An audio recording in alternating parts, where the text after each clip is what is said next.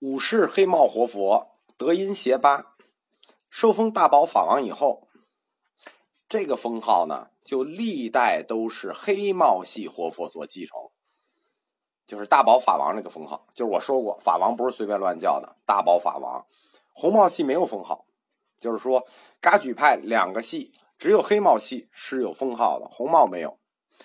成祖的时候还设了大成法王，这是给萨迦派的。大慈法王这是给格鲁派的，但是大宝法王排在天下法王的第一位，最尊贵。明代为什么会这么看重噶玛噶举呢？是因为他们与康藏地方势力的联系比较大，就是明朝对藏区本身卫藏不是很、很、很、很感冒，但是他们对康藏，就是四川。和藏区交界的这个地儿比较看重，这个地儿影响比较大。噶玛噶举，而且还有一个问题，就是噶玛噶举这个教派，他不掌握地方政权，在明史里管这个教派叫游僧，就都是游僧，和老百姓关系比较密切。元朝曾经封西藏八思巴划西藏为十三个万户，没有一个万户是属于噶玛噶举的。政府肯定愿意支持这类教派，它比支持有地方政权的那种教派安全，因为那些有地方政权的教派本身就有地盘有军队，你在支持他宗教，这对政府来说是不安全的。整个明朝期间都没跟西藏用过兵，整个藏区的宗教领袖跟朝廷的关系都很好，到朝廷来的人吧络绎不绝，当时记载叫做相忘于途，就是就这么好。噶玛噶举的噶玛那个噶玛巴就相当于他的活佛，一直延续到现在。第十六代噶玛巴解放的时候还在，跟达赖班禅一样是小孩儿。五九年他去海外了，就再也没回来。但是呢，他跟国内保持着比较友好的关系，不像达赖一样。所以他圆寂以后，专门留下遗嘱，他是在美国圆寂的。然后呢，希望在国内寻找第十七代噶玛巴，然后呢，这个遗嘱就传回国了。十七代噶玛巴最后就由国内主持寻找灵童转世，最后确认坐床。然后呢，坐床在还是在他们黑帽噶玛噶举的那个这个祖庭，就相当于他们道场在楚布寺。这个大家可能有点好奇，就是说他怎么突然就走了？他是这样的，就是解放以后呢。这个这个小朋友不是这个小活佛呢，跟政府关系是很好，但是突然有一天晚上他就消失了，然后他给那个床上留了封信，信上这么写的：说我们嘎举每一代嘎玛巴都必须戴着那顶黑帽子坐床，这顶帽子现在在印度，我要去找我的帽子，然后就就走了。当然，这说的也是是是对的啊。这个帽子确实是被印度政府给拿走了。当时那时候很乱嘛，我们政府已经出面要过很多次，但是要不回来。黑帽系，刚才我们提的是黑帽系最重要的活佛，第五代活佛。他到第十代活佛的时候，叫做雀鹰多吉，就卷入了当时最复杂的一个政治斗争局面。十世活佛缺鹰多吉生于一六零四年，死于一六七四年，他立生七十岁。他处在一个什么时代里呢？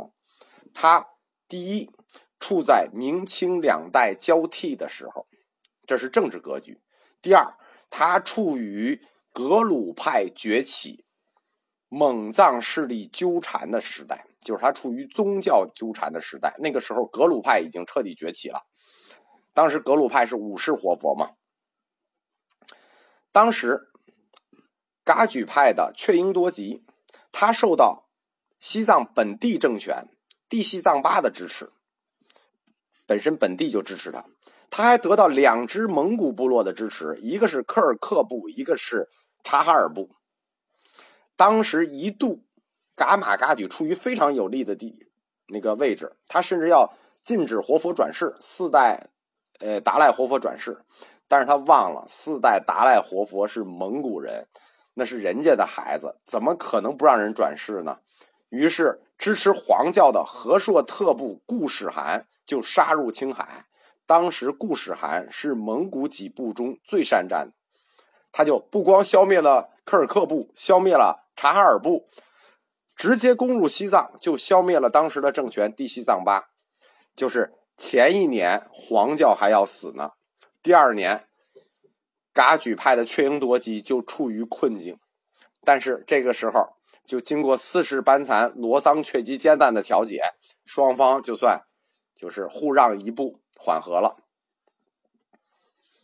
到清顺治十七年，顺治帝颁发印信，承认了十世黑帽活佛的宗教地位，就是承认。当时实际不光给他发，给几个派都发了，就是承认你们承袭上一个朝代的在明朝时候的宗教领袖地位。但是清朝我们都知道，他扶植的是黄教格鲁派，所以很快，那没有几年。噶玛噶举的势力就迅速衰落了。他本身又没有地方政权，他是游僧嘛。此后，从十一代黑帽系噶举活佛以后，就一直受到达赖喇嘛的监管，就达赖喇嘛管着他，因为跟他有仇，一直盯着他。这样，噶玛噶举的黑帽系我们就讲完了。我们反过来讲他的另一支，就是红帽系。噶玛噶举的红帽系创始者。叫曾巴僧格，他也是以曾经得到一顶红帽子而著称。嗯，是元朝的元顺帝，大概是扎巴僧格。他实际本身是黑帽系三世活佛让琼多吉的弟子，相当于红帽的一世活佛，对应的是黑帽的四世活佛。就是他俩是师兄弟，他也是修噶举派的着火定。公元一三三三年，扎巴僧格创建乃囊寺。我们都说你要成一派主，你必须建寺。他创建乃囊寺，成为了红帽系的主持。到第三世红毛系活佛的时候，当时第五世活佛就是德音邪巴。德音邪巴小的时候，三世活佛做过德音邪巴的老师。从这时候开始，黑红两系一直互为师徒。但是今天红帽系没有了，为什么会这样呢？因为红帽系活佛转世到第十世的时候，乾隆皇帝不允许他转世了，停封了，从此红帽系。这一支就不再转世了。这个事情的起因，我们可以大概说一下这个故事，因为这跟北京现在一些地名还有关联。事情起因是这样的：乾隆帝七十大寿的时候，藏区正好是六世班禅。六世班禅贝丹一息，是当时红帽活佛的兄弟，不是亲兄弟，是同母异父兄弟。就是母亲是一个，父亲是两个。班禅来北京给乾隆祝七十大寿，非常不幸，他就圆寂在北京了。嗯，得的是天花。我们大家知道为什么要在承德盖外八庙吗？他的理由是这样的，就是说他的历史来源是这样的，就是以前啊，汉地有天花，藏地是没有天花的，藏地人不愿意来内地，怕染天花。所以一般呢，他们要在承德待一段时间。本身承德有皇上的避暑山庄，然后呢，这样就在避暑山庄的外围修建了外拔庙。所以藏族的高僧来到了北京的时候，都会在承德先待一段时间。没问题了，确实没有传染，再进北京。当时六世班禅就在承德待了一个月，哎，觉得没事儿，他就进北京了。皇上一看，挺高兴。这个，但是高兴总是短暂的呀。没几天，他就开始发烧，感染天花，浑身都是痘。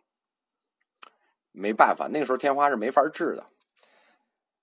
呃，突然就没有几天吧，就突然有一天，忽然活佛就好了，全身光鲜如常，斗毒归内。以为他好了，没有几个时辰，活佛就作化了。乾隆帝非常伤心啊！这个班禅来给他祝寿，尤其这事儿这个兆头也不好啊，他带头做后事，捐赠极其丰富，就豁出去了捐钱。王氏也是带头捐钱，捐了很多很多的金银珠宝，就全部送回了西藏的日喀则。因为我们知道班禅坐床是在后藏，扎什伦布在日喀则那边。然后呢，就把班禅的那些衣服在北京专门修了一个院子，就埋起来，这个这个纪念他。就是现在北京这个花园村附近有一个叫塔院小区，就是这个院子塔院。皇上和王公大臣捐的这些钱，捐给扎什伦布寺的钱送过去了以后，红红帽活佛我们说过。这黑帽活佛叫夏那巴，红帽活佛叫夏马尔巴。夏马尔巴就说：“这也是我的哥呀，皇上给的钱我得分。”可是扎什伦布寺不同意啊。呃，就是活佛，大家知道，活佛是有管家的，就活佛什么事儿不干，他身边总是站着他的管家，也是一级活佛。扎什伦布寺的主持活佛就说：“这是我们格鲁派的，皇上赐的，一分都不能给你。”然后这红帽活佛就火了，他就。勾结尼泊尔军队来抢，而且两次勾结尼泊尔军队来抢。第一次抢了扎什伦布，第二次抢了萨迦。乾隆五十七年，科尔克部队就侵入西藏，这个后果就很大的灾难啊，损失了很多东西。皇上这一年以后知道了，震怒。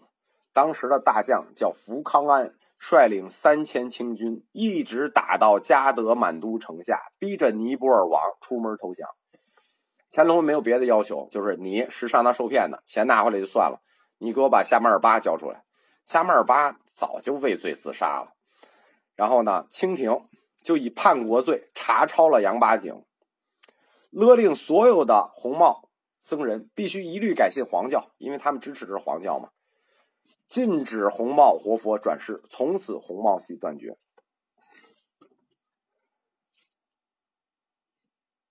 直到前几年，我们说过，十六代黑帽系活佛噶玛巴不是到美国去了吗？忽然干了一个很没溜的事情，他让自己的侄子 转世成了现在的红帽活佛夏马尔巴。就是国内肯定不承认啊，你这不是乱搞吗？而且你算几世啊？你算十一世啊？你算十六世啊？对吧？可是这个活佛现在在西藏，这个红红帽活佛。这活佛说：“你们中国不是不承认吗？你们不承认无所谓，我去寻找新的红帽活佛转世。这个活佛非常的能干，他本身是藏族嘛，他还就真找着一孩子，说是红帽活佛。他找了这事儿之后，他还把这影响弄得很大，有国际影响了，就整个藏区都有国际影响。最后逼得我们政府没有办法，也去在藏区找了一个红帽系活佛。现在两个小活佛都在印度学习。”这样就等于我们中央政府已经间接承认了红帽系活佛再次转世了。这样，噶玛噶举的两系活佛这又都出现了。我们说噶举四大八小嘛，这个介绍完最大的噶玛噶举，我们介绍剩下的三个分支。介绍之前，我再给大家明确一下，噶举虽然分流很多，但是我们只记一条主线。是什么呢？达波噶举、噶玛噶举，就是噶举上来先分香巴达波，我们只记达波，香巴不记了。然后再往下分四大，那八小压根儿就不用记，我们只记四大中的噶玛噶举，这就是它的主线，剩下的都不太重要，就是基本上不重要。我们来介绍，就是听完我这个这个总结以后，大家有一个概念就可以了。我们现在来看噶举派剩下的三个分支：蔡巴噶举、拔荣噶举、帕竹噶举，这都是用地名命名的。蔡巴是一个万户，拔荣是一个万户，就是当时不是万户是单位嘛，行政单位。蔡巴噶举是三代，这个就是第四代这个噶举传下来的。这个人叫向蔡巴，这人是一什么人呢？呃，很不好意思，这人是一抢劫犯，就是性格特别粗暴，然后呢，专门爱械斗，善抢劫。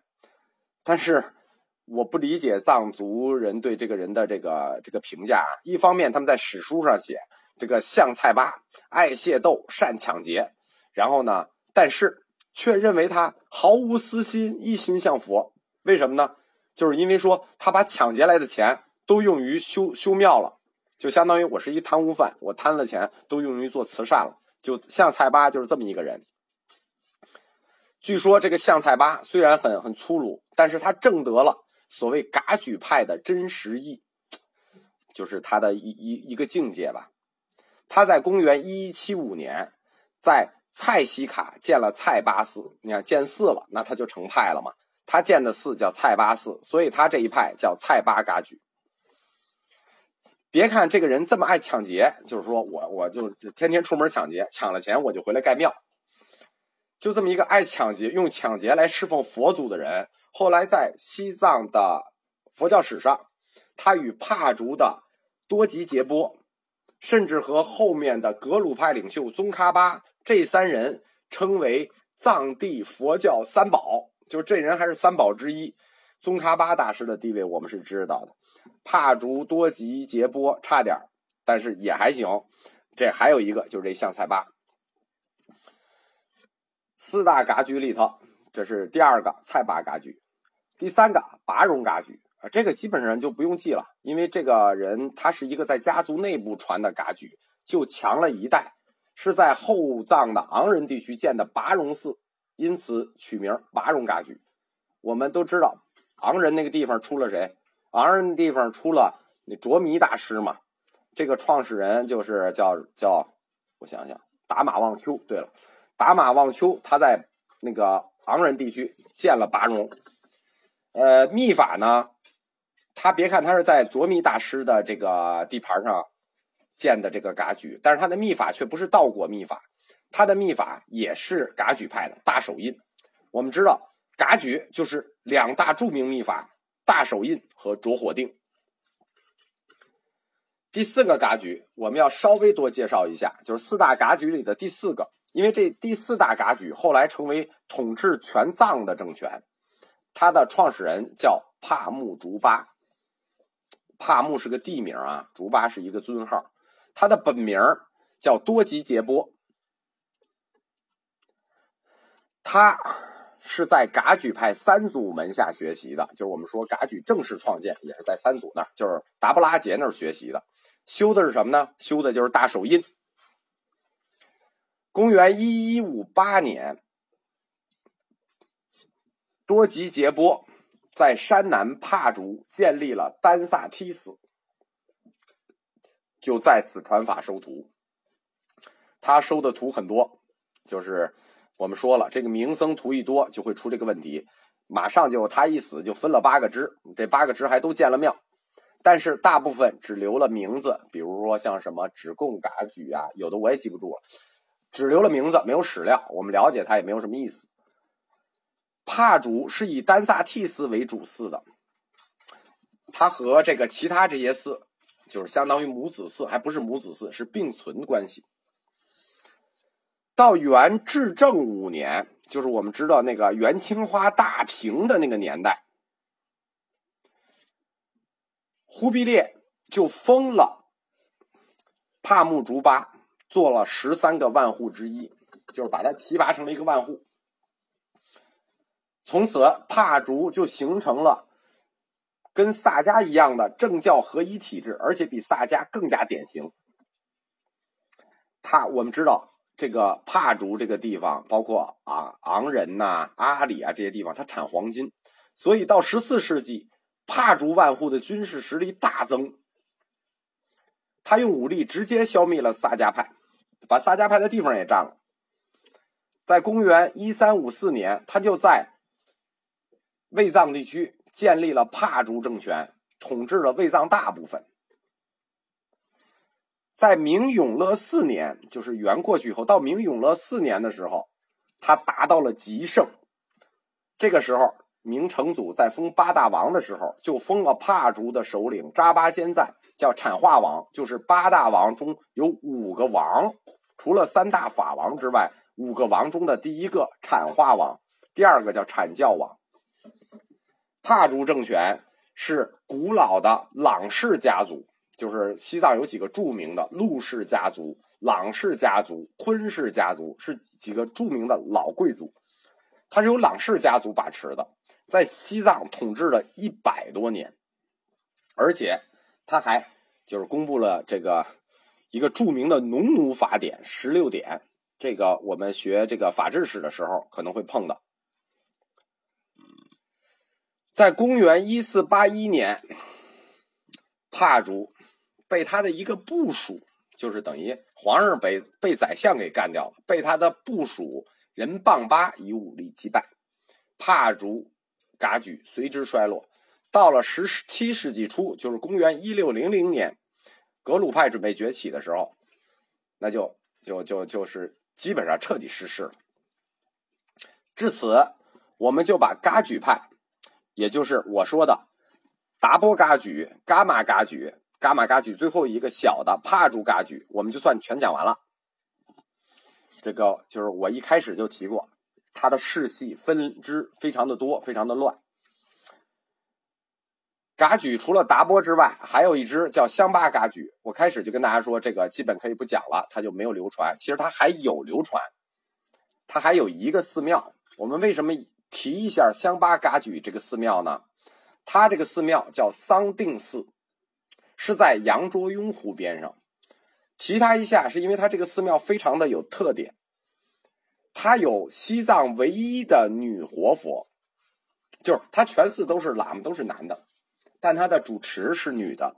这个女活佛叫多吉帕姆。别看她是一个西藏唯一的女活佛，但她在这个宗教地位上。非常的高，像，呃，黄教的这个克主杰，就是宗喀巴的徒弟，包括宗喀巴本人，都曾经到这个桑定寺向这个女活佛学过法。这个女活佛也是世代转世的啊，一样的。噶举派，它虽然派系复杂，就是先两大，然后四大，然后八小。但是他们的教义，就是他们的那个理论都是一致的，都属于马尔巴和米拉日巴的传承，是以应城中观派为理论基础的。我们知道，宗喀巴大师也是应城中观论，就是他们跟宗喀巴大师是一样的。最后，我给大家介绍就最后一点，这个不宜多介绍，现在也不让多介绍这种东西，就是。噶举派的修习方式叫大手印，这是他的终极秘术。大手印它是有层次的，它要求从着火定开始修炼。什么叫着火定呢？就是你坐着，调整呼吸，调整冥想，调整呼吸，直到你不畏寒冷，不惧饥渴。就是你站在雪地里，你就这么调整呼吸，通过着火定，身上就开始冒热气。就是像在大冬天里，你在这儿，你也不冷，身上就开始冒热气，也不渴，也不饿。在这种过程里，逐步做到心住一静，不起分别，就是完全入定，无善无恶。这就是所谓着火定的禅定。一旦入着火定，就是人可以立于极寒而没有感觉。就是练着火定的要求，就是你站在大雪里，你身上冒热气，可以把所有的雪挡住，就到这种境界。然后呢，逐渐一静于心，就是彻底，就是我们说的四禅定的最后一级，就是到了他现在已经着火定，已经到了四禅定的第三级。如果你自己在身内外都找不到这种了正于心之心，就是你已经处于禅定的那种，已经找不到自己心的那种状态，就是那叫什么来着？实无边处，就是你已经。你已经感觉不到自我了。你到了这种着火定入境以后，感知不到自我的状态的时候，那你就证悟了“心非实有”这个概念。就是说，你是实有的，但这么冷的天里，你为什么都不冷呢？就是你已经证悟了“你非实有，心非实有”这个概念。这样，你就达到了空智解脱合一这种状态。就你你不冷啊，你空，所以你不冷啊。这个时候为什么你会有这种状态？因为你的智啊，空智结合，你就解脱了。到这种境界的时候，你就是佛。噶举派的这种密宗修习手法特别重于修心，这样，刚才我给大家谈的是着火定，大家就从着火定这种修习方法，逐渐控制意识，逐渐控制意识往上走，最后就到了大手印。这个大手印是密教的这个顶级秘术，我就不是很了解了，不能给大家介绍了。但是我知道他们就是大手印上面还有一层更高级的，这个我有一些了解，就是双修，达到无上瑜伽密的男女双修之法。这个我也就不给大家介绍了吧。